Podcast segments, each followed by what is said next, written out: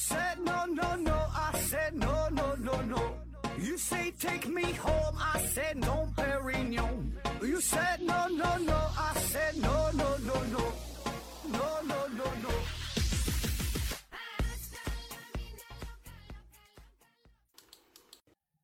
拼命探索不效果，欢迎您收听思考盒子。本节目由喜马拉雅平台独家播出。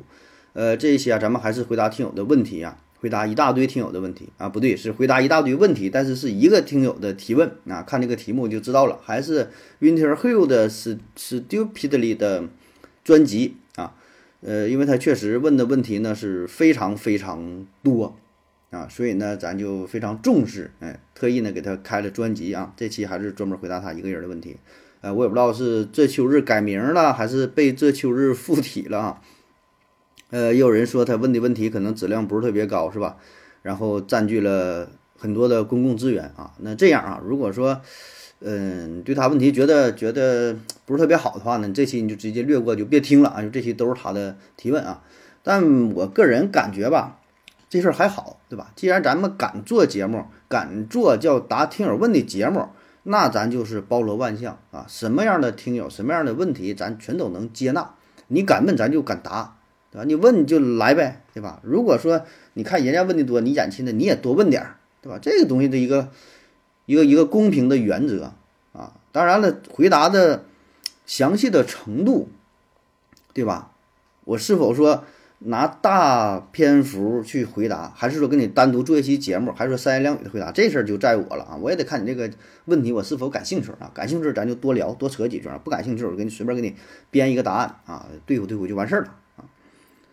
那好了啊，进入正题，开始回答第一个问题：说那种小孩用的磁力磁性写字板为什么不能普及到每个教室的黑板？这样可以省粉笔啊。下一个问题回复说：我正好是。呃，晋惠帝啊，何不食肉糜啊？说这种磁力板是吧？现在有挺多磁力板，在家里边贴的，在单位里边贴的啊，挺方便。哎，贴上之后，然后一擦就就擦掉了啊，可以省粉笔啊。但问题是吧？呃，我自己想到的哈，第一个就是说，这二者的质量如何啊？在教室这种情况之下，它是否能够确保？这个不反光，啊，清晰度怎么样？就咱们上学的时候，我不知道你是否还有印象？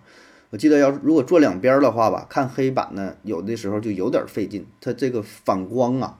后来呢，有了一些改进啊，有点像类似于曲面屏啊，还是本身这个材料有了一些改进呐，就好一点儿啊。但保证还是有影响，对这个材料要求很高。那么你说这种磁性的写字板？从两边的看是否能够保证清晰，这我不知道哈，这是我想到的一个问题啊，因为我也没看过这么大这么长的磁力板啊，然后从各个角度看是否足够用啊。第二呢，就是说它的耐用程度怎么样啊？因为咱说那一个黑板起码不得用个几年呢？你这一个磁性这个磁力板这个质量是否有保障？你说用个一年半载的总换这个成本对吧？这咱咱也咱也用不起对吧？所以就像按下一个问题回复说的，你这不有个使用成本的事儿是吧？为啥不用这个？为啥不用那个？那我全用高科技得了呗，那不贵吗？是吧？这个我觉得也应该是要考虑的吧？啊，就从这几个方面吧下分析的。第二个问题说什么影响金子的价格？是不是黄金价格只会越来越低？因为金子可以不断的挖啊，挖呀挖呀挖是吧？呃，神经细胞家回复说，供给量和需求量影响价格，金。怎么可以不断挖呢？石油也不也越来越贵吗？什么影响金的价格啊？那石油那石油用完它不没了吗？金子它是用完它一般不会消耗，那消耗的比较少啊。那么对于金子的价格影响啊，方面很多呀。比如说供求关系，对吧？因为金子作为一种商品，它有商品的属性，保证会受到供求关系的影响。第二，比如说呃，美元对黄金价格的影响，一般美元贬值的时候，金价上涨。美元升值的时候，金价就下降，啊，那其他还有很多因素，比如说通货膨胀、国际原油的价格、利率的水平、经济的情况，呃，人群消费的习惯、对金饰品的需求喜好的程度、局部战争，对吧？嗯，国际形势动荡等等，很多因素都会影响到黄金的价格啊。然后这黄金价格是否只会越来越低啊？因为挖出的越来越多呀，是吧？理论上好像是啊。但是呢，它远没有这么简单。一个是呢，刚才说的这些因素的影响会导致金价的波动。另外呢，金子这东西它是怎么来的？它是挖出来的，对吧？它不是做出来，不是合成出来的，没法批量生产，你得去挖。你挖的话就得需要人工，人工现在是越来越贵呀。你想啊，如果说金子的价格就是它超过了的人工挖越来越贵，这个人工价超过了金价的话，那就还有人挖吗？比如说金子，你说啊卖五百块钱一克，然后你挖金子的成本是六百块钱一克，那还有人去干这个活吗？你不得考虑这个事儿吗？它金子不是平白无故来的，它有成本呐。然后我查了一下啊，说世界各个这个金矿产区啊，地区不同，价格也不同。说每盎司黄金的成本，呃，最高的是在非洲这边地区啊，每盎司的成本是九百五十七美元啊。亚洲呢是八百二十四美元，呃，北美地区呢是五百九十八美元。那你自己换算一下，看看这个成本是多少钱啊？所以这个人工成本这个是不得不考虑的啊，它不会越来越低。它保证会维持一个平衡的状态。下一个说找个 Sugar Daddy 啊和性工作者有什么区别吗？啊啊，下一个问题回复说，我正好是 Sugar Daddy 啊，我不找特殊工作者，主要是因为怕脏啊。另一方面，希望得到专属的服务。呃，另外呢，还能培养一些情感啊。啊，Sugar Daddy 我都没听过这词儿哈，这这我一查了一下，它有不同的解释啊。第一种解释呢，翻译成叫“甜心爹地”啊，在国外通常指的是年轻年轻女孩为了金钱或其他方面的收益出卖肉体啊，这么一种形式啊。那如果说按照这个定义来看，我觉得 Sugar Daddy 那就是从属于性工作者啊，算性工作者的一种，对吧？你说他俩区别，那咱就得先定义他俩是啥，他俩的工作范围是啥。那如果从这种定义来看，我觉得。他这就是性工作者，就包含 Sugar Daddy 啊。另外一种解释呢，说 Sugar Daddy 呢是指那些对年轻女性包吃包住、包养进行资助的中老年男性。那如果这么看的话，那二者可能就会略有不同啊。这个 Sugar Daddy 呢，他侧重于是提供陪伴啊，提供情感，当然也有性爱这一方面。而性工工作者就相对来说比较纯粹，就是提供。呃，性服务。那如果你要是强调这两点的话，那他俩那就不一样，对吧？所以你想研究说这二者的区别，那就是还得先定义定明白，把他俩的这个界限划分清楚啊。下一个问题，很多问题百度都可以查到答案，但是我怎么知道答案的准确性啊？很多文献都可以造假，教科书呢也可能出现错误，百度的就一定正确、公正、中立吗？呃，我该如何快速查询我想知道的信息？小熊猫粮回复说呀，这就是搜索引擎的主要问题和和被 Chat GTP 吊打的地方。哈，你说这个百度的事，我想起一句话嘛，水一百度就开了哈，人一百度就死了。嗯，这这个百度问题怎么确保准确性啊？确保准确性，这感觉都是老话题了，不就是信源的问题吗？你说你查了一个东西是否可信，是否准确，你怎么知道它准确？它很可能不准确，对吧？你可以，呃，找更加专业的网站，用更加专业的搜索引擎。比如说你看病的话，那你就别百度了，对吧？如你也可以在网上找找一些专业的医学领域的相关的内容啊。具体是啥，咱也不推荐了啊。呃，因为推荐了之后，你去这上面，然后一咨询一看病，然后看死了，你再找我，是吧？你这你自己想办法，保证有更权威，没有最权威，只有更权威，没有百分之百对，只有相对正确。或者说你不看网站，看真正的书籍，我感觉权威性能够好一点。比如说你你医学，你看教科书，我觉得这个还相对有保障。你看医学指南，对吧？这上边造假性相对来说比较小。你你别说没有，你要较真说有没有，那保证都有都有假的，是吧？那比方人写的东西嘛，你信源的事儿呗。你你你说你找信源，你就看啥？看 Science，看 Nature，看 Cell，对吧？问题是你能不能看得懂？啊，不是说英文汉语的事儿，翻译成汉语你能看能不能看懂，对吧？你说你还不信，你还看不懂，你说你咋整？你总点相信点东西。你说你啥也不信，你啥也不信，那你说你咋办，是吧？再有呢，就是多渠道进行对比，你别从单一的渠道，呃，叫什么兼听则明，对吧？旁听这什么玩意儿则暗，那话咋说？就那意思啊。再有呢，除了你看，你也还得去学，学而不思则罔，思而不学则殆。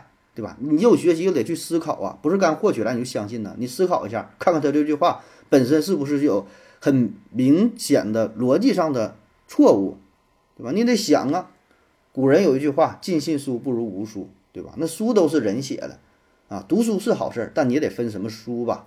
你得分谁写的书吧？特别是现在信息大爆炸的时代啊，咱这里的书呢，也不只是呃狭义上的纸质书籍，也包括各种其他的信息。那么这些信息，那你就得自己去筛选呗，是吧？当然这个。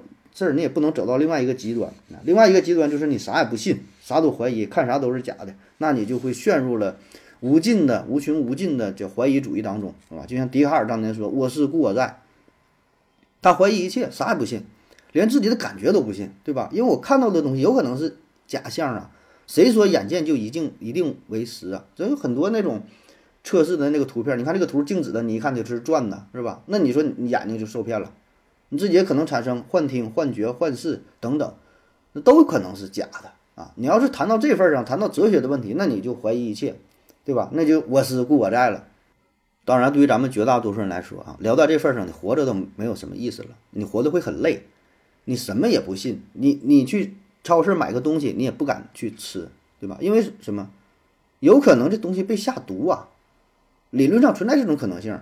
你买房子，搁这房子也不敢住啊！万一是豆腐渣工程塌了呢，对吧？楼倒了呢，你啥也不敢干，那就那你说你咋整啊？所以人生在世，那你得有点信仰，有点自己坚信的东西，对吧？玩的就是一个概率啊！你要说什么是百分之百，没有百分之百的事，玩的就是一个概率。上街也可能被车撞死呢，是吧？走路的桥塌了呢，对吧？什么事都有可能啊！吃饭噎死的那人也有，喝水呛死的。头两天看新闻，骑自行车。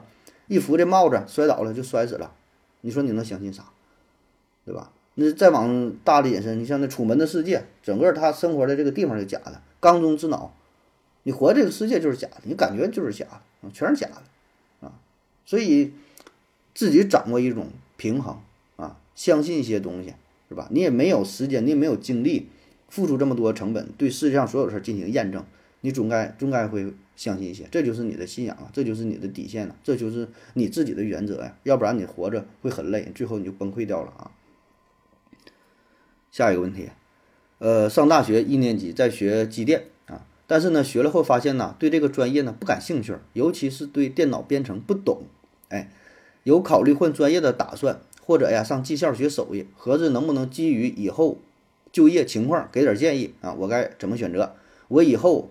啊，我如果以后工作要不要考虑到避免选择可能会被人工智能取代的工作，或者是疫情等小概率事件，呃，会让我失业的情况啊啊，下一个问题回复说，我正好是职业规划师，呃，你如果没有擅长的活着，十分喜爱的行业，就老老实实的学习，你以后就是个立功，完全不用考虑被 AI 取代的风险啊。啊，说这个工作就业啊，这个选专业的事儿，呃。你说想基于你的情况给点建议啊？我的建议就是，就是你你啥专业，你把你自己专业的这个知识学好，本事掌握好了，这事儿我觉得跟行业无关。你说让我建议你学什么行业，这跟行业有啥关系呀？与你自身的本领有关。叫啥？三百六十行，行行出状元呐！再垃圾的专业也有混得风生水起的，再好的专业也有找不到工作的。清华北大毕业的那又怎么样？也有送外卖的，对吧？你说不好，我我有那同学没有什么专业，没有什么文凭，初中没没毕业，你自己现在开公司，应该有几个亿，保证是有了啊，明码标价的是几个亿啊，就能查到的。你说你这玩意儿，你说学啥专业，对吧？你不不要别赖专业，跟专业有啥关系啊？你不会游泳就是不会游泳，你换一百个游泳池也没有用啊！你要让我推荐的话，我推荐你去清华大学土木工程，北京大学国际政治。浙江大学软件工程，你你能能不能考上，对吧？这咱就说，假设你能考上啊，咱就说就能你能考上，然后又能怎么样？你还不喜欢呢？就像你说的，你不不喜欢什么什么啥电脑编程不懂啊，不喜欢这个，那我哪知道你对啥感兴趣啊？我让你学土木工程了，你土木工程考上清华北大了，你我对土木工程也不感兴趣，我还要充电，那你说你咋整？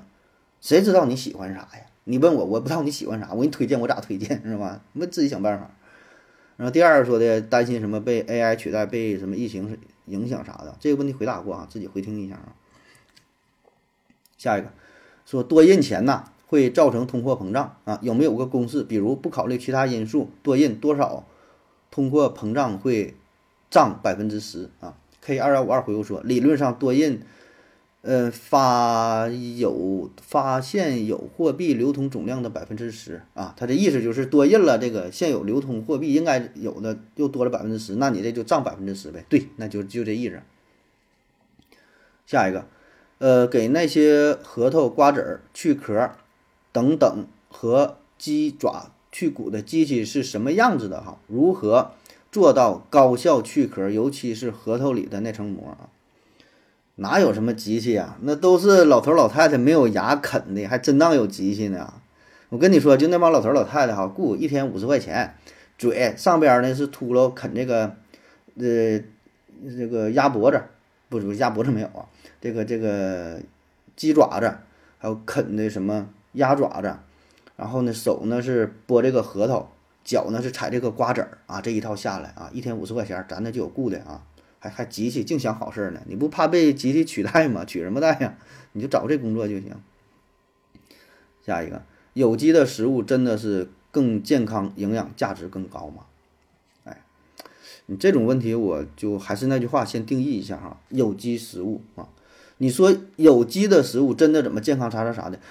咱先达成一个共识，什么叫做有机的食物？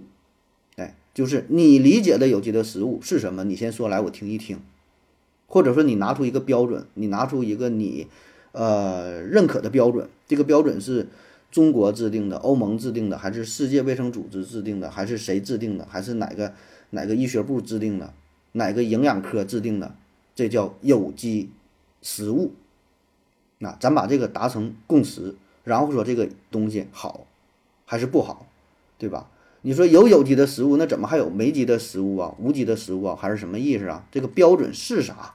我这个苹果拿来了，它是不是有机食物？我这个面包是不是有机食物？谁给我评判一下，对吧？这个东西如果咱没法确认它是否是有机的，你这有机食物的标准没有确定的话，那咱接下来的讨论没有意义，对吧？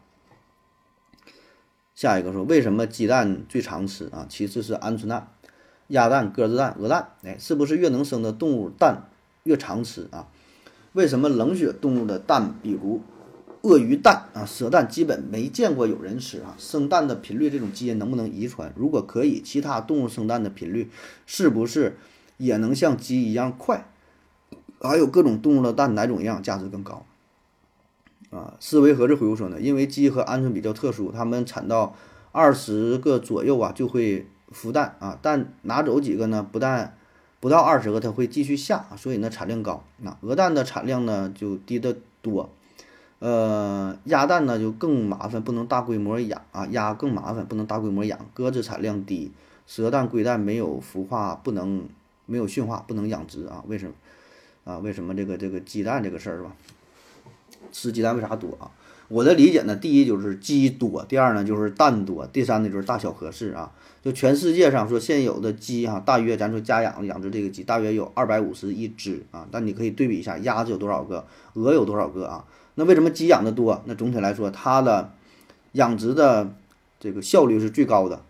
就是说，同样你用这么多饲料，付出这么多钱，你养鸡成本低，收入多啊，都花。咱比如说，都花一万块钱，你最后你养出鸡挣的钱就比鸭、鹅什么的更赚钱啊。然后说产蛋多啊，一个鸡一年能下二百到二百五十个蛋，鸭子一年是一百二到一百八左右，鹅呢一年也就是四五十个、五六十个啊。你要再说鸵鸟的话呢，更少了，一年就三四十个啊。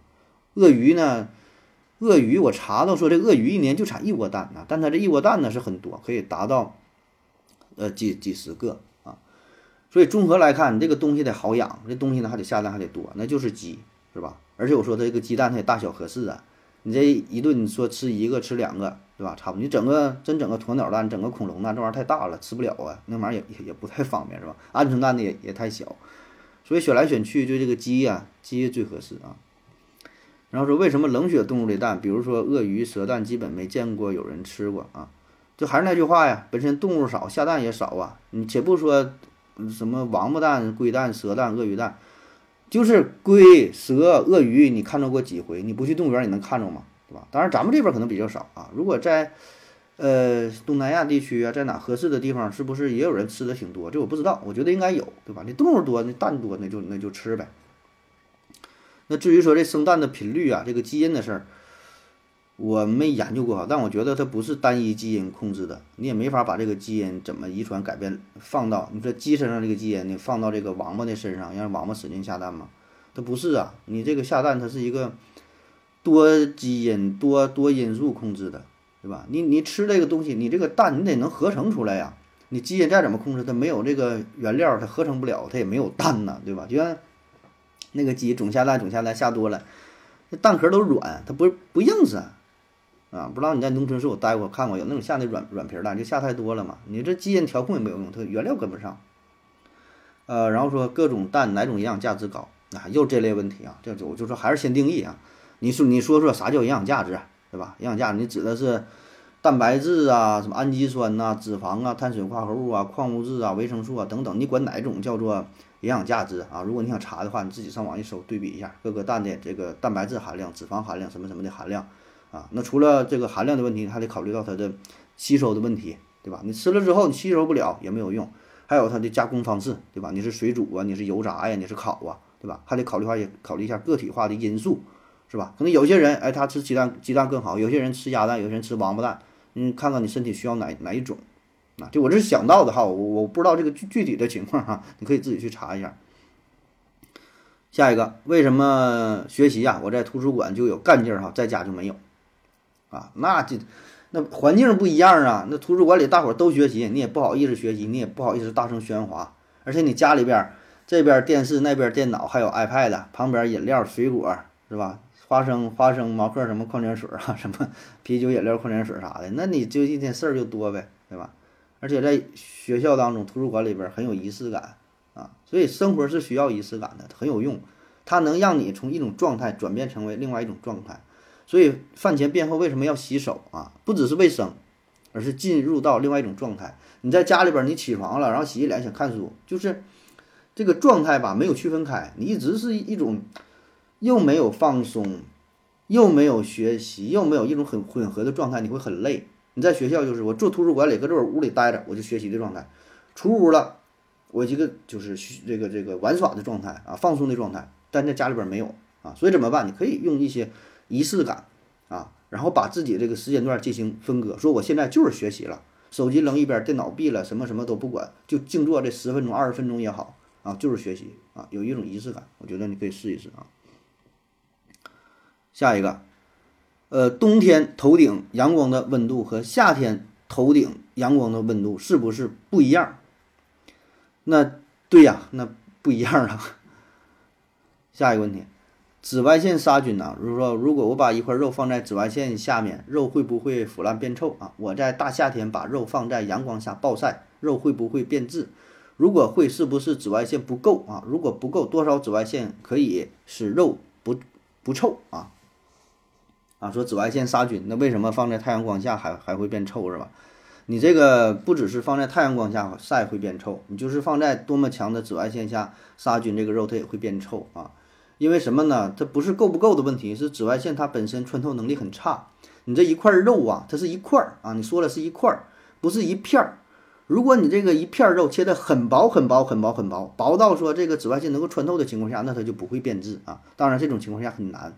因为什么？紫外线穿透能力几乎它就是就是零，一一个玻一个一一张玻璃一张玻一块玻璃，一张窗户纸儿，甚至说一个塑料薄膜一个什么，它都能挡住紫外线啊。所以在这种情况下，你这个紫外线没法穿透肉的表面，到达肉的里边，所以里边没法杀菌，那里边腐败变质啊，里边那就那就就臭了啊。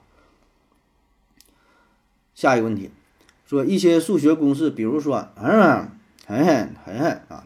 这几个什么符号哈？说完整的形式怎么用键盘打出来啊？这些符号上面下面还要写字母或者公式啊？还有数学除法，除了用这个符号表示，还能用键盘或写成直线儿除号上下都有数字的方法吗？如果搞怎么搞？评论区怎么打出来啊？就是说一些数学当中的特殊符号怎么打是吧？呃，这有怎么这这有几种大的方式啊？第一呢，就是现在一些。这个输入法啊，都很都很发达，都很先进了啊。里边有一些特殊符号的输入，第二呢，就是一些 编辑的软件，你是用这个 WPS 也好，Word 也好，里边也可以插入一些特殊的符号，呃，特殊的公式啊。当然，如果说你想在评论区打出来的话，那是不太可能啊。这个它它跟显示它显示不了啊。这个有些地方能打，有些地方打不了啊。下一个说数学阶乘啊，感叹号啊，阶乘的感叹号，就说跟这个感叹号是不是同一个符号，同一个写法？为什么呃想到用这个符号来标识阶乘？呃，还有它和感叹号是哪个符号先有的啊？这保证是感叹号先有的呀。我觉得感叹号先有的哈，因为这个阶乘符号呢是很晚才发现的，在在发明的啊，是一八零八年由基斯顿卡曼他发明的这个符号啊。为什么会选这个感叹号作为阶乘的符号？因为他发现就是这个阶乘算出的数很大，他非常惊讶啊，非常感叹。阶乘什么意思呢？就是比如说五的阶乘，那就是一二三四五，就从一乘到五，你等于一百二。啊，十的阶乘就一乘以二乘以三乘以四乘五乘六乘以七，一直乘到十，等于多少？呃，个是百、千万、十万、百万、千万，是千万吗？你就算吧，对吧？是三六二八八零零。你要是一百的阶乘，你算吧，等于多少？就从一乘到一百，这数很大。当时他就非常惊叹，哎呀妈呀，这么老大！哎呀，太感叹了啊！就用感叹号，就是标识啊，作为这个阶乘符号。下一个问题说，数学啊，学了 i 啊，就是这个虚数是吧？负一的平方根啊，现实中又不存在。我会了 i，对我的生活有什么帮助？嗯，这不只是 i 的事儿吧？这咱之前也说过呀，就是数学的事儿呗，对吧？有一些数学，高等数学，一些很高深的东西，你说现实当中也用不着，有什么用是吧？那真没有啥用。你说你平时买个菜，一百以内加减乘除也就完事儿了，对吧？什么立方啊、开方什么，基本也不用。你说这东西有啥用？且不说虚数了，对吧？你就会证明什么什么直角什么玩意儿余弦定理什么，就这都没有用啊！他妈那虚数那更更高级了，比这个就咱上上高中最后最后才了解点虚数，叫复数嘛，是吧？复数啊，真没啥用。这你说能能有啥用啊？你说你会了对生活有啥帮助？没啥帮助啊！我身边有挺多朋友，我有有有一些这个数学专业的，他会了也没咋地呀，就当个数学老师呗。你说能咋的？一个月还是三千五，啊！我有很多朋友不会虚数，学的不是人家生活过得也很好。你说这玩意儿有啥用？没真没真没啥用。你说你了解了相对论，你说能有啥用？真正懂相对论，你说能有什么用？我觉得也没有什么用，对吧？就是说看你觉得什么叫做有用。就咱们现在说有用，就是能不能涨工资，能不能多赚钱，是吧？如果你从这个层面来看，我觉得那这真就没啥用啊。当然，如果说你从其他其他方面考虑，那有人觉得我掌握了这个知识，我很快乐。我能从另外一个视角看待这个问题，我学会了贝叶斯定理，我能从另外一个角度看待概率这个事儿，我我我能我学会了这个这个虚数，对吧？我能从其他更多的角度、更多的维度看待同样的一个问题，我自己身心愉悦，那有没有帮助？那就有帮助，对吧？所以还是看你的理解、你的需求啊，你你你需要啥，是吧？下一个问题，很多体育项目都有排名，这个排名啊是否客观啊？比如说比利时。之前常年，呃，足球国家队第一，但是没有啊，他这个话是一个倒装语句啊，就是比利时是吧？常年是世界足球排名的第一，但也没得过冠军啊。比如说李宗伟之前常年羽毛球第一，但也没得过奥运冠军啊。如果不客观，有没有一个更好的计算的方法？以及现在的计算方法是谁想出来的啊？就是说这体育排名的事儿是吧？体育排名这事儿有没有它客不客观？它是相对客观，但没有绝对客观，是吧？都是。尽可能客观呗，谁也不想不客观。既然做出一个排名了，也没有必要还整一些包猫腻儿啥的，刻意整的让大伙儿都不满意，对吧？他只是想把这个问题做好，但是呢，确实做的不不可能让大伙儿都满意啊。咱就比如说足球排名这个事儿啊，咱一笑话中国男足是排名多少七八十名还是多少名啊？然后一看世界第一是哪呢？不是巴西，不是阿根廷，不是法国，不是德国，不是意大利啊，不是英国啊，是哪？是是比利时啊，欧洲红魔是吧？然后大伙儿就说了，比利时确实，你要说他不厉害吧，那也是冤枉他；你要说他厉害，是世界强队儿，也有点勉强。特别是也没得过世界杯冠军，最好成绩是一八年哪年？俄罗斯那回是第三吧，好像是吧？好像亚军都没得过。然后说他怎么就能是世界排名第一，是吧？简单的说，这就是人家国际足球联合会就非法，他有他的。排名的规则，它有它的计算的方式啊，它不是看一场比赛的输赢啊，它是看这种就国际叫 A 级赛事啊，也有这个洲际的比赛，呃，这个比如说欧洲的比赛、亚洲比赛、美洲比赛啊，欧洲冠军杯的比赛，呃，各种什么联赛等等吧，不同赛事它的比重侧重不一样啊，就比如说都进入世界杯了，那你这个循环呃这是什么循环赛和小组赛、淘汰赛。那都不一样啊！你到了四强比赛，一场赢了积分得多少，对吧？八强积分多少？你冠亚军积分得多少？都都不一样。最终他会算到一个这个总总分，一个综合的评估啊。所以大致情况就是就是这么个样啊。然后为什么说比利时这么厉害？那就是还是比较稳呗。他没虽然没得过世界杯的冠军，但是人家就是比较稳啊，就是阴沟翻船这个事儿比较少啊。你看像英国。像法国，对吧？还有像德国，你不能说他不厉害，但是有的时候呢，他会就是输的挺惨，甚至输一些排名远不如他的队伍，还会大比分输。那么在这种情况下，对他就非常不利啊。就好比说啥呢？你你原来你是一百分啊，你赢了这一场比赛，可能得加了一分，加了三分五分了。但是如果你你说你法国。一下输给了一个非常弱的队儿啊，八比零输了，十比零输了。咱咱举例上，那你这一下你可能掉二十分，你原来一百分，一下八十分。你在网上赢很多比赛，赢很多比赛，可能这涨的分不多。因为比利时呢，就是这种失误比较少吧，就是输给远自远低于自己排名的情况比较少，相对来说比较稳啊。然后就的就是现在他就排的这个情况。那在二零一八年的时候，世界杯结束之后，国际足联呢又改了。积分的规则啊，也是修改了正赛和友谊赛吧，等等吧，就是进行一些调整，相对来说呢，能够让它更加客观一些，但是它也就没有办法，不可能完全客观啊。所以有一句话嘛，说比利时虽然没拿过冠军，但是他能击败冠军，是吧？就是从人身上刷分啊，相当于刷分一样，但他不是刻意去刷哈，但是结果呢，就是就是如此啊。然后说，如果不客观，有没有一个更好的计算方法？有没有更好的？我觉得有，但可能我们现在还没发现。那而且说呢，既然是排名嘛，都会有一个标准。那么这个标准呢，这个标准如何去制定呢？每个人都有自己的一套算法，都有自己的理解。就让你说，你说世界足球排名，你说出你说前三名就行，咱不用说，就前三名，你说是谁？第一啊，说巴西，这可能都有争议，对吧？那有人认为，我就觉得意大利强呢。对吧？而且说你得考虑哪个年代呀，说怎么怎么地呀，是吧？你说前三名是谁？大伙儿的答案都是五花八门。那且不说一个大排名了啊，所以说有没有一个客观的？你说怎么叫一个客观呢，对吧？而且人人这个非法给出的只是一个他的规则下的一个排名，你完全可以不认可，人家也没要求你认可呀，对吧？每个人都有自己排名，那就说就像是这个中国最好大学的排名，你怎么排？中国最好的医院的排名你怎么排啊？它有不同的参考标准。中国大学排名也有很多个系统啊，有一个是浙江大学的系统，有一个软科排名，有一个世界 Q 什么玩意儿什么排很多排名。那这个排名也不一样，医院排名也不一样。然后你有你的理解，那你觉得这个医院好，那你就去这个；你觉得这大学好，你你就去这个，对吧？你这玩意儿你说怎么有一个客观的算法？总会有人不满意的地方啊。下一个，能不能分享一下学习大学物理学？电力学的方法啊，比如说上课听不懂怎么办？哈，网上查不到做题方法怎么办？练习题目太少了怎么办？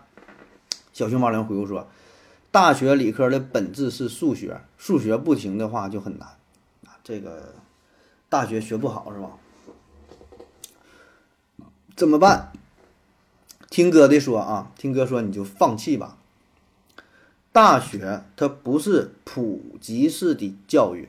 它是一种筛选，咱是说九年义务教育，小学、初中，这是争取一个都不能少，大伙儿都学习知识，对吧？不成为文盲，基本的这个水平都掌握了。你到了高中，到了大学，这是筛选式的。什么叫做筛选式的？有人行，有人不行，有人能上去，有人就被筛下去了。你不可能什么都学会。你说一个大学讲这些东西，大伙儿都能学会吗？那可能吗？那不都成为科学家了吗？那不都都成牛人大咖了吗？保证有人会，有人不会，累死你你也学不会。你得面对现实，你得你得知道自己什么时候行，什么时候不行。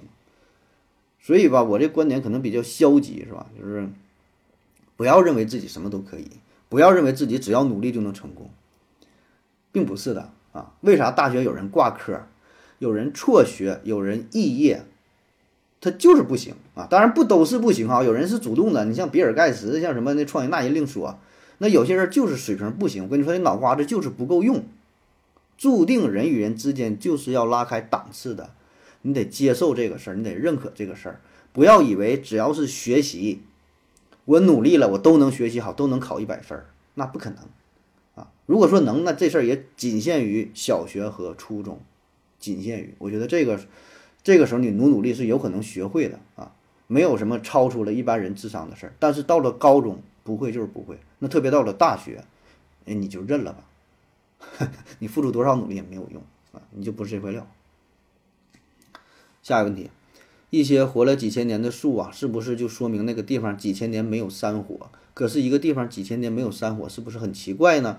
古代人没有救火，理论上就理论上不就一直烧，全部烧光了？嗯，这事儿我没调查过哈，我也没查一些文献。我的理解是，就是有山火，是不是等同于就把树都烧都烧光？现在很多山火。人也是救不了的，那么最后它是怎么灭的呢？是吧？它不可能整个地球都都被烧着，是吧？而且说，就算有山火，也不是说整个这片山就都被烧掉，它还会有存活下来的树木，对吧？而且它烧了，可能烧了上面，下边根没烧，是不是还能长呢？啊，这是我想到的，我不知道对不对，是吧？再有呢，就是几千年没有山火，几千年没有山火这个事儿是否奇怪？我觉得也并不奇怪吧，这有什么奇怪的？按你的意思，就是世界上所有的地方，所有的森林，嗯，在上千年的时间内必然啊，其就是什么，呃，至少会发生一起山火。我觉得也未必吧，这还分地方，有的地方就比较热就着火了，有的地方它不那么热，那就不着呗，是吧？这里边也有自然的因素，也有人为的因素啊。你像像现在有很多人为的因素，抽烟、扔烟头啥的，那过去可能。没有那么多人去冒险，是吧？主要还是靠自然因素，那也不一定就都有山火啊。下一个问题，自助餐老板可以赚多少钱？能不能讲讲常见的中低价位自助餐老板大概能赚餐费的百分之几？啊，自助餐能赚多少钱呢？这玩意儿咋说呀？这个中国这么大，这么多的城市，这么多的餐馆，这么多的自助餐老板，他能赚多少钱？这个比例？那是天壤之别了啊！你且不说赚钱，还有赔钱的呢，很多赔钱的，很多自助餐赔了倒闭了，对吧？这玩意儿没法说啊！你可以听一听，呃，之前咱麦克说节目当中有一期专门讲过，就是就叫什么怎么吃黄一怎么吃黄一家自助餐呐什么，反正讲自助餐有关，可以听一听啊。如果你非要问一个数哈，大概来看的话，一般餐饮业的毛利润在百分之五十左右啊，如果低于这个数就很难维持，一般都是百分之五六十吧。就餐饮业啊，那么自助餐呢，应该也上下差不了太多啊。一般这个净利润呐，目标呢，大约是百分之十左右。你就是按这个来，你再少了可能就不赚钱，就比较危险了啊。一般是这样，但是你这 这个这个行业，你说怎么用三言两语说一个行业，这太难了啊。下一个说，一般网店呢都比实体店便宜啊。那么那些还没有倒闭的个体户、小品牌是怎么做到没有倒闭的啊？小熊猫灵回复说，消费者并不是完全理性的，信息也不是完全透明的。哎，对，哎，你就再怎么网上卖东西火，也有线下买东西的，对吧？你能说一个没有吗？那不可能。然后说信息不透明、不对称，这个也有啊，对吧？像有一些。嗯，小的地方或者也不是小的，也哪哪也都有，也都有这个人呢。他就不知道网上便宜，可能就喜欢去现场去买，特别买一些东西需要现场去试一下什么的。这个每个人的消费习惯也不一样啊。当然也有一种情况，可能这些店就是在赔钱，但人家很有钱，一直就烧钱硬挺着呢，坚挺也有啊。还有一些可能就是商业街故意故意做一个宣传呗。本本身这个商业街都快要黄了，原来这个租金一年十万，现在呢？一年，一年一千也行，赶紧来点人儿是吧？整点人气什么的，这不好说呀，背后很多原因啊。下一个问题说，沙子不是石头形成的吗？为什么沙子一般是黄色的，而石头是灰色的？为什么没有灰色的沙子？啊，也有灰色的沙子，也有白色的沙子，也有各种颜色。当然，比较常见的就是黄色。主要的原因呢，就是这种沙子的主要成分是二氧化硅，但是石头的成分有很多种啊，石头成分有碳酸钙的、硅酸钙的，也有二氧化硅的等等啊，所以这二者的组成成分不同，导致了它们的颜色不同。下一个问题，为什么总是说韩国抄袭文化啊，反而没人说日本抄袭文化？比如说日本吐司、日本咖喱、日本炸猪排。呃，小熊猫零回复说，韩国也配姓赵，就是这个意思啊。说日本抄袭啊，不是说韩国抄袭啊，日本没抄袭。你这里说的啊，为什么总是说这个主语是谁啊？是你还是你身边的人，还是你在网上看到的键盘侠啊？还是说就是哪个地方的人在说这个事儿啊？呃，按照你这个语境，我的理解呢，可能大多数还是咱网上的网友啊，是或者身边也有，就是主要还是集中在中国地区吧。我说咱说这个韩国啊抄袭咱们的文化啊，抄袭东西。但是你说日本这个事儿，你举的这几个例子本身也不是中国的东西啊。日式吐司啊，吐司这不就是法国的面包，法式面包吗？然后说日式咖喱饭，这玩意儿咖喱饭这不是印度的吗？也不是咱中国原创啊。然后说日式炸猪排，炸猪排这东西它世界各地也都有啊，哪地方它只要吃猪肉，它都会炸猪排啊。我查了一下，它是说源自于奥地利的维也纳啊。那你那你这个理论上也不是咱中国原创的东西，你咋说人家日本抄袭？人家咋的？吃个面包你就说是照照咱中国抄的，吃咖喱饭就是照中国抄的，那你不能说对吧？但是你说这个法国人啊，或者是是印度人等等，是否说日本抄袭了？咱不知道，起码我不知道，我没去当地调查过，对吧？咱摄取的信息，咱就是说中国的这些事儿，中国网友的反应啊。那这那韩国这抄的东西很多，抄的就是咱中国的，他抄的法国的东西，抄德国东西，咱也不知道啊。咱知道中国，咱觉得这东西是中国发明的，中国创造的。对吧？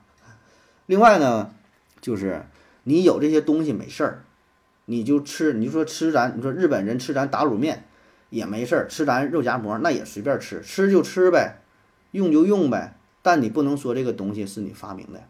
如果小日本说啊，我吃了打卤面啊，这老北京打卤面这是咱们日本天皇发明的，那他妈不是欠干的吗？人没说，人就吃了，那你还不让人家吃啊，对吧？那韩国人是啥？不仅用。他还宣传，他还倡导，他还申遗啊！他说这是咱中国的，不是？他说这是韩国原创的，那他不就是欠干了吗？所以我觉得这个就是态度不同啊！你你你这个抄袭文化，抄袭文化怎么叫做抄袭呢？对吧？你你很难简单的说用了就叫抄袭吧？你不可能不让用吧？这玩意儿你申请保护咋的？就就你就你能吃面条，别人不能吃吗？那不能是吧？所以我感觉这就是一个民间的大众的自发的行为。另外一个呢，是一个官方的行为，他想把这个东西占为己有，想成为自己文化的一部分。那这俩本质上，我觉得还是不一样的，有很大区别。下一个，呃，如果把地球挖穿一个直径一米的洞，会怎么样？那地球上就多了一个直径一米的洞呗，那就很很很深一个洞呗，那能怎么地呀？就是你，呃，本身这个问题。就是你想从哪个层面讨论啊？如果说放在现实的层面不成立，挖不了啊。咱之前讲过，俄罗斯转了多少一万多米转不动了啊！不不是什么地狱，不是什么人，就是转不动了，太硬了，钻头不行，太深了。再往下边整，就是岩浆什么太热了，压力什么转不了，对吧？现实层面，那如果说理论层面，不是理论层面，就是你想象啊，我就想幻想一下，咱当科幻小说去想，那转了一个洞会怎么样？那就成了一个洞呗。那你既然排除所有那些因素的干扰，那就出了一个洞呗。就是看看你想从哪个层面聊聊这个话题啊。下一个问题，发现果酱啊特别容易发霉，放冰箱里呢也发霉啊。但是番茄酱啊也是果酱的一种，放常温也不容易发霉，这是为什么？嗯，说糖分高为什么适合霉菌生长？果脯。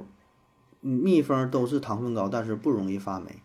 韭菜盒子回复说，果酱和番茄酱在成分和制作方法上有有所不同，哎，这导致它们对于霉菌的抵抗力啊也不同。果酱呢，通常是由水果和糖制成的，糖分非常高，水分呢非常低，这种情况下对于霉菌的生长是非常有利的。此外，果酱中可能含有果肉和果皮等杂质，这些杂质啊很容易吸收水分，促进霉菌的生长。而番茄酱呢，则是由番茄、糖、醋和香料等成分制成。番茄酱中的番茄本身就含有天然的抗氧化剂，具有一定的杀菌抗氧化作用。此外，番茄酱的糖分比果酱低，水分呢比果酱高，这种情况下呢不利于霉菌的生长，因此果酱容易发霉，而番茄酱则相对不容易发霉。建议将果酱放在冰箱中保存，减缓霉菌的生长速度，并在开封后尽快食用完毕。而番茄酱则可以放在常温的常温下保存，但也需要注意尽快食用完毕，以保持口感和品质。这大哥是不是卖果酱的啊？说的挺细致啊。嗯，这事儿咋说呢？番茄酱和果酱哈，什么发不发霉？我觉得吧，咱还是把这个问题细化一下。你说这个果酱具体是哪一种果酱？它的成分是什么？果酱里边的配方是什么？比例是什么？番茄酱也是，你这番茄酱那也是千差万别，是吧？只有说把这两个东西成分拿出来，制作方法上、保存工艺上什么拿出来，然后咱说才比较啊。让你单说这个果酱和番茄酱，咱俩可能聊的也是两个东西，对吧？里边这个盐的成分呐，糖的这个成分呐，这个比例呀，密封的效果啊，什么什么，它它都不一样，是吧？所以你说发不发霉这玩意儿，你得看它是啥呀。下一个，养一些动物用的笼子，这和用盒子、用动物小屋有什么具体的区别吗？啊，说这个动物笼子啊，不同动物装笼子有什么区别？这保证有区别呀。你说你家住的房子，你说你住个地下室和住个大别墅，能一样吗？那空间大小啥不一样，举架也不一边高。而且就算同一个房子，它有不不同的装修风格啊，那你在里边住的体验能一样吗？那保证不同啊。动物也是啊。下一个。晒太阳可以补充维生素 D 和补钙啊，这是为什么？人体吸收太阳光吗？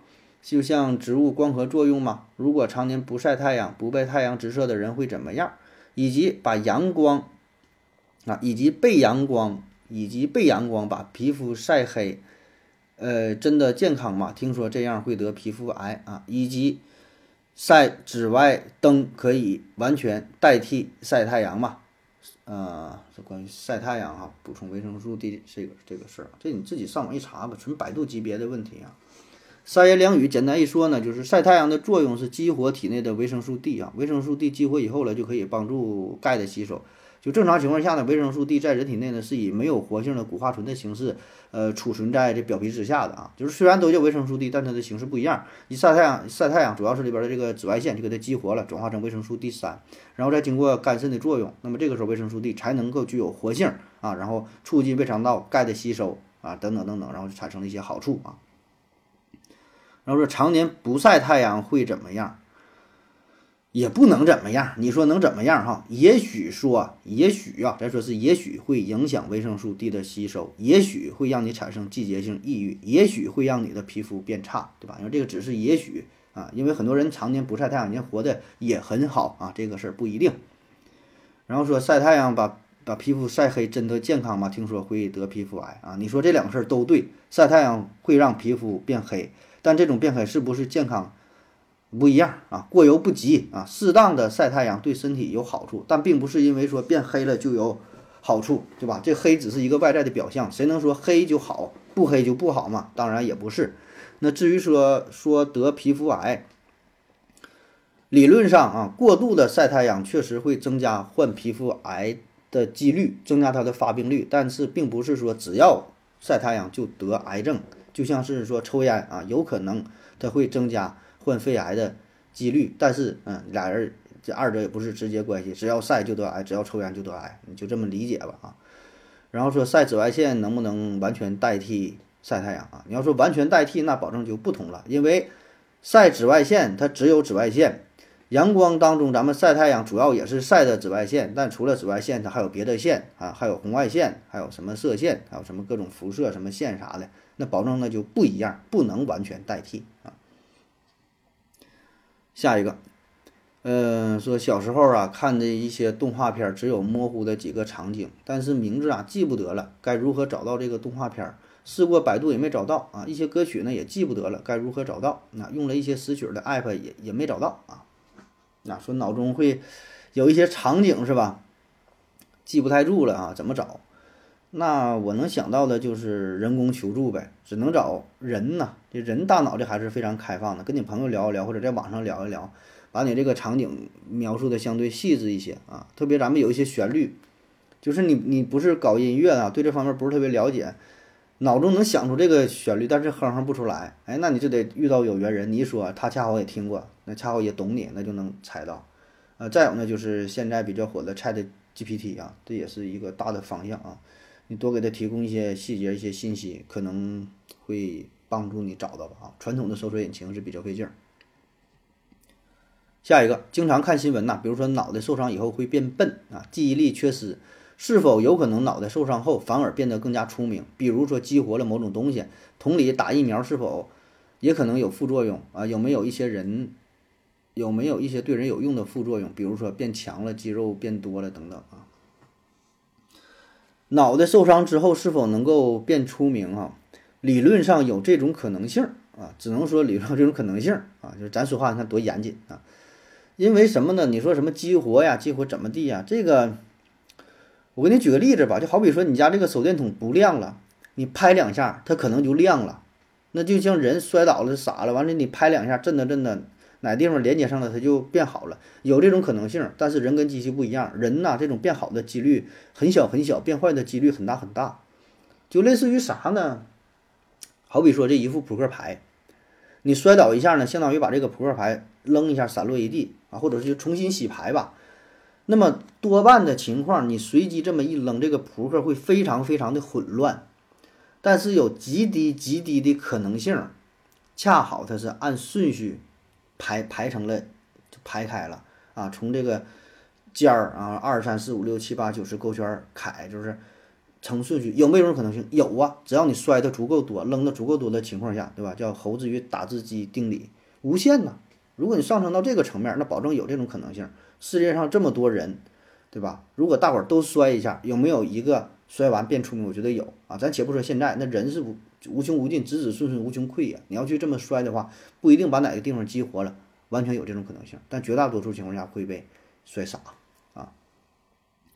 然后说打疫苗有没有什么副作用啊？有没有呃一些对人什么这样变强了，肌肉变变多了？哎，这个是是理论上也有，你这玩意儿咋说呀？你说疫苗，你说啥叫疫苗啊？对吧？你指的是哪种疫苗啊？那具体成分是啥呀，对吧？但我觉得还是很难，因为你肌肉变强，你且不说疫苗，你就随便找，现在扎什么药能让你肌肉变强吗？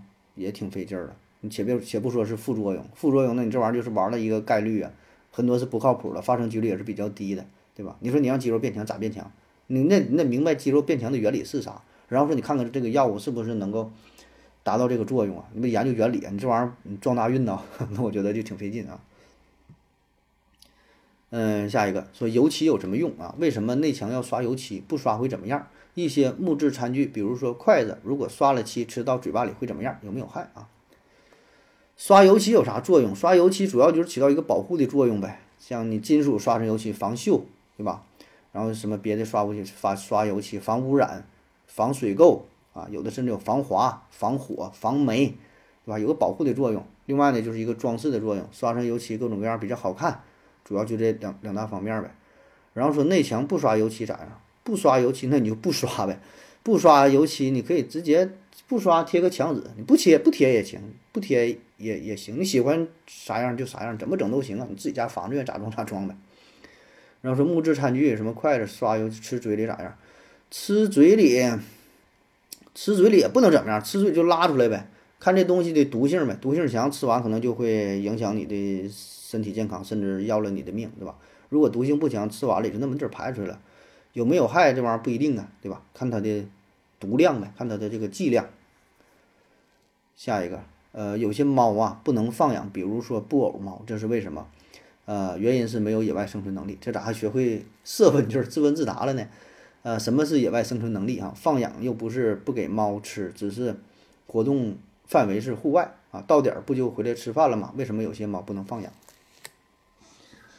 说有些猫不能放养，我觉得没啥不能放养的，怎么就不能放养？你就放养呗，放养就就大自然这个筛选呢，那原来这些动物不都是放养的吗？只不过咱说，为啥现在不能放养？那就是经过长期的人工饲养之后，失去了，就像你说的，失去了野外生存能力。那什么叫做野外生生存能力？这是一个综合性的能力啊。你你可以自己啥也不带去这个野外森林当中、原始森森林当中待一个礼拜，你就能切身的体会到什么叫做野外生存的能力，对吧？生存呐，你得让自己活下来，有粮食，有水，有一个安全的休息的环境。别被蚊虫叮咬，别怎么的，那各种这些都叫做生野外生存能力，你自己体验一下，对吧？这个切身的体验哈，比我说的你能感受的更深。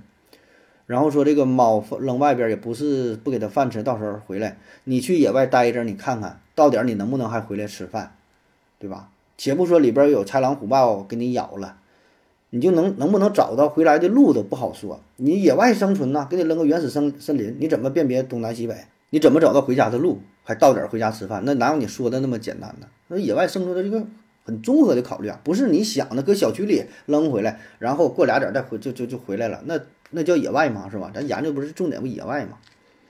下一个，呃，意甲球队国际米兰从二零一八年亏损一千八百万到二零二二年亏损一点四亿啊，可是呢，国米啊之前都没有欧冠踢啊，现在都是欧冠八强，直到二零二二成绩很好，而且也卖了很多队员，到底亏在哪里？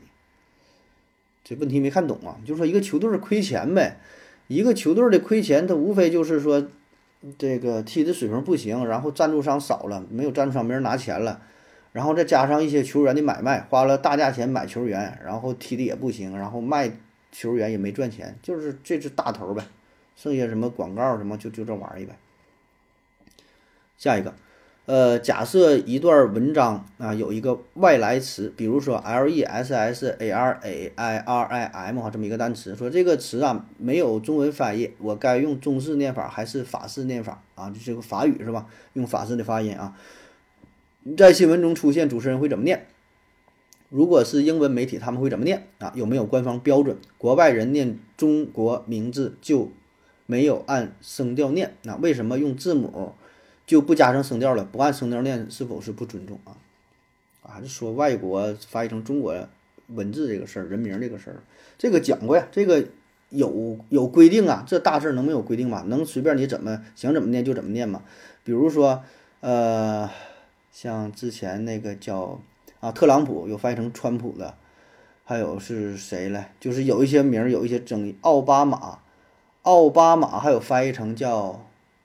叫啥？奥巴马对，还有像埃隆·马斯克也就翻译成什么伊隆·马斯克，但是民间这么叫。如果是官方的新华社的报道，它都都一个统一的规范的命名啊。他们有一个专门的参考的手册，比如说英语姓名译名手册、德语姓名译名手册、法语译名译名手册、世界人名翻译词典、世界什么什么各种手册，都有一个严格的规范，因为这是大事儿，对吧？代表了一个国家的形象，你不能不能瞎念哈，有这个固定的参考标准啊。这个可以回听一下，之前专门讲过。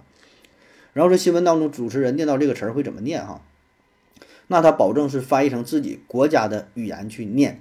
就你说这什么 l e s s m 那就翻译过来，翻译成比如说让我翻译叫什么雷莎莱姆或者叫什么，就翻译成汉语这么去念。那你像咱们说念普说普京的时候，咱说的也是普京，不是普京，对吧？咱说奥巴马的时候也说是奥巴马，说拜登的时候就是拜登这两个字儿，就是翻译成自己国家的语言来念啊，不会说用。原语言你是葡萄牙语，你法语什么都不重要，全都翻译成汉语念。所以这也就回答了你下面这个问题：国外人念咱中国人的名字的时候，不加上声调，这个什么一二三四声是吧？是不是不尊重啊？你你这问题就不成立啊！外国人念咱中国人的名字的时候，不是参照汉语标准是念的，他是把咱们这个汉字翻译成了人家这个民族这个国家的语言念出来的，虽然听起来很像。比如说，我们这个叫做思考盒子，一种方法，它就翻译成 thinking box 或者是什么什么 box 什么怎么的，呃，意义也行，或者直接音译，人叫思考盒子，人家就是这个发音，人家念的这个思考盒子这个音儿的时候，你听起来像汉语，但是人家说的不是汉语，人家是翻译成了自己国家的语言，在他的语言当中没有一二三四声，就像咱们说，你举这个例子，雷莎莱姆。外国人听了好像是你用法语也好什么语言说他这个话，但实际不是，咱们说的就是汉语，明白吧？只是在发音上很像，所以并不存在尊不尊重的问题。下一个问题，眼睛受伤了可以像皮肤伤口自己长好吗？如果不可能，身体还有哪些部位不能自己长好？思维盒子回复说脑子啊。呃，眼睛受伤能不能长好？你说这个眼睛指的是哪呀？眼睛的范围很大呀，是眼皮子还是眼珠子是吧？还是眼底呀？还是哪个地方啊？眼皮子那就能长好，眼珠子那就不行了。然后说还有哪些部位它能不能不能自己长好？这个长好吧，就是你怎么理解长好？就长好到什么程度？就比如说骨折，骨折之后长上之后你也能走道，这个算不算是长好？而且就算是就有的骨折啊，愈合之后了，完全不影响你走路，别人也看不来。但是的那个骨折线呢，你这个伤痕还在这，这个算不算长好？就是你怎么定义这个长好啊？就是我看你这个问题吧，挺爱跟你较真儿的，因为我觉得我稍不留神嘛，就是咱俩的沟通就会产生很大的误解，是吧？就你觉得这长好了，说你不对，你这能叫长好吗？就是你骨折了，过十年你一一拍片儿，那骨头上面还是一个印儿，你这个叫不叫长好？对吧？你是达到了哪种愈合的程度？啊当然，像有一些器官嘛，身体有一些组织，基本就恢复不了了。比如说神经，你这个手受伤了，一砍，你血管怎么接上了，皮肤怎么接上，肉长上了，神经受影响，你活动啊啥感觉，保证还会受影响。这个算不算长好？对吧？还有说像肾脏，像肾脏，有的说有的有些朋友能懂，肌酐高啊，肌酐高了，那肌酐高了过阵，有的能恢复，有的不能恢复，有的是可逆的，有的是不可逆的。你说你这个睾丸受损了。那一个睾丸受损的掉了，它也没事儿。那另外一个好，照样有生育功能，这个算不算受到影响啊？那你说牙掉了，牙掉，小孩牙掉了，那乳牙掉了还能长，那大人就长不了了。所以你这玩意儿你要较真儿说的话吧，每个器官都有它的特点，是吧？这玩意儿不一样。哎，下一个。呃，眼睛进沙子里了，没有弄出来，最后呢就没有异物的感觉了。沙子去哪了？还在体内嘛？以及假设眼睛进东西了，如何去除？是用水冲，感觉效率不高啊。思维盒子回复说，沙子多半是顺着眼泪排出去了啊。轻微异物进眼睛啊，最好的办法是睡觉。哎，异物呢一般会随着泪水排出，严重的去正经医院找正经大夫啊。鱼刺儿卡嗓子眼的也是。哎，同意这位听友的回答哈，不再重复了。下一个。说这个假币呀有没有呃硬币有没有有没有是假币？如果有，成本是多少？有没有能通过验钞机的假钞？为什么最大面额只有一百，而欧元有五百？为什么不印其他伟人的图案？JBF WXJF 安不安全？呃，KL 五二回复说，当然有了，假银元古玩市场到处都有啊。呃，有没有假币主要看硬币的价值啊。呃，你说硬币有没有假钞哈？你这个硬币指的是哪一种啊？是指的咱们现在流通的，像这个一块钱的、五毛钱的这种这种硬币啊，还是说也包括像乾隆通宝啊、什么什么以前的那种，咱管叫大钱儿啊，甚至说袁大头啊，你还是哪种啊？呃，其实哪种都有，它都有假钞，只不过呢不是特别常见啊。就像你说的一个成本的问题，成本会非常高。因为你这个假钞，你硬币的话就是一块钱，你最多你这只能做一块钱，你不像做一百的，对吧？那你说这个成本是多少？那得看你的手艺了，看你这个制作的工艺的要求了，这个成本没法比，看你制制作多大规模啊！啊，就咱且不说做做假钞吧，这玩意儿犯法的事儿。你说做个打火机一个成本是多少？你规模不一样啊，你制作工艺不一样啊，成本保证不一样啊，对吧？你批量越多越大就越便宜呗。啊，有没有能通过验钞机的假钞？我觉得有，啊，我我我没有例子，我没有证据，但我觉得有。为什么最大的面额只是一百欧元有五百？嗨，你这玩意儿，津巴布韦还有一百万亿呢，你这没法比呀。各个国家国情不一样啊，行情不一样啊，那发布的这个它的货币的金额面值是都都不一样啊。这个有啥？为啥各个国家不一样？过也许过一阵儿咱们还发二百五百，那都不好说。这个一个时代一个样。然后说为什么不印其他伟人的图案啊？说咱们现在咱的图案就是印了呃毛主席一个人是吧？原来是毛刘周朱啊。咱说是一百块钱啊，那你要说别的钱，还印了一些少数民族的人呢是吧？呃，为什么会发生这个改变哈？咱们不同的叫第几套？现在是发发发布第六套了吧？对吧？不同套别的这个人民币画的人不一样啊。为什么会这样？呃，主要原因还是出于一个辨识度的考虑啊。因为什么？你看咱们国家现在越来越强大啊，有很多外国人来，有很多这个国际上的贸易交易，对吧？一九九六年八月份的时候，李鹏在审阅设计样稿时说，呃，这人民币上啊没有英文，都是方块字儿啊。国际友人不认识，所以票面采用的图案最好是世界各国人民都熟悉的，一看就知道是中国的钞票啊。说设计稿正面毛泽东头像就满足了这样的要求，因为毛泽东在国际上有一定的威望和知名度。于是最终决定第五套人民币六种纸钞分呃六种纸钞券。别的正面主景均采用毛泽东新中国成立初期的同一头像。哎，这是在《人民币和我党领导人的故事》这本书当中呃提到的，主要还是一个识别度的问题啊。他是这么说的哈，你认不认可？那我就不管了，我这是我能找到的答案啊。然后 J B F W X J F 安不安全？这没看懂啊，不知道这是什么的缩写呀？你就问就问呗，这是什么敏感词吗？还是怎么地呀？没看明白啊。呃，下一个，为什么俄罗斯联合国会费才交百分之一？你这话突然倒装哈？你应该说为什么联合国的会费当中，俄罗斯只交了百分之一啊？俄罗斯不是和中美都是超级大国吗？哎呀，你可你可这可别瞎说哈，咱可不是超级大国呀。俄罗斯和美国是不是这个？咱有待商量，咋说都行。咱中国可不是超级大国，咱可是不称霸不称王，咱就是一个发展中国家，而且在未来很长时间仍然是发展中国家。你这问题这个整明白啊？这可别瞎说哈。呃，说俄罗斯就算不是第三，也不不该这么怎么落后这么落后吧？啊，你这儿打的，嗯，如果有可能的话，要稍微这个纠正一下，因为这看起来比较累啊。以及会费交的多有什么用啊？会有更多的发言权或者其他权利吗？呃，什么决定了会费的多少啊？关于这个联合国会费的问题是吧？呃，简单的说哈，联合国的会费，它这个比例是根据每个国家的国民生产总值、人口、它的支付能力、它的国力、它的财力等等综合因素所决定的啊。不同时间段、不同年份，这个比例呢也不一样啊。反正基本都是美国最多，美国能干到百分之二十、百分之二十五左右。剩下呢，你看我这次查到一个数据是英国，呃，日本在百分之十四，德国百分之九，法国百分之六点四，英国五点三，意大利呢是百分之五点一，俄罗斯是四点四，这个是一个数据。另外是二零二二年的数据是，美国百分之二十二，中国占百分之十五，日本在百分之八，德国百分之六。然后你说这个俄罗斯是占百分之一点八六六，也不是百分之一，我不知道你看的是哪年的这个数据，呃，总之吧，就是我们印象中的强国和联合国它交会费的参考因素可能不太一样啊，就是美国咱说公认的世界强国，各个方面都很强，但你说俄罗斯它是世界第二吗？呃，也可能是吧，但你得看它哪个方面。是吧？它的 GDP 你看看它才多少啊？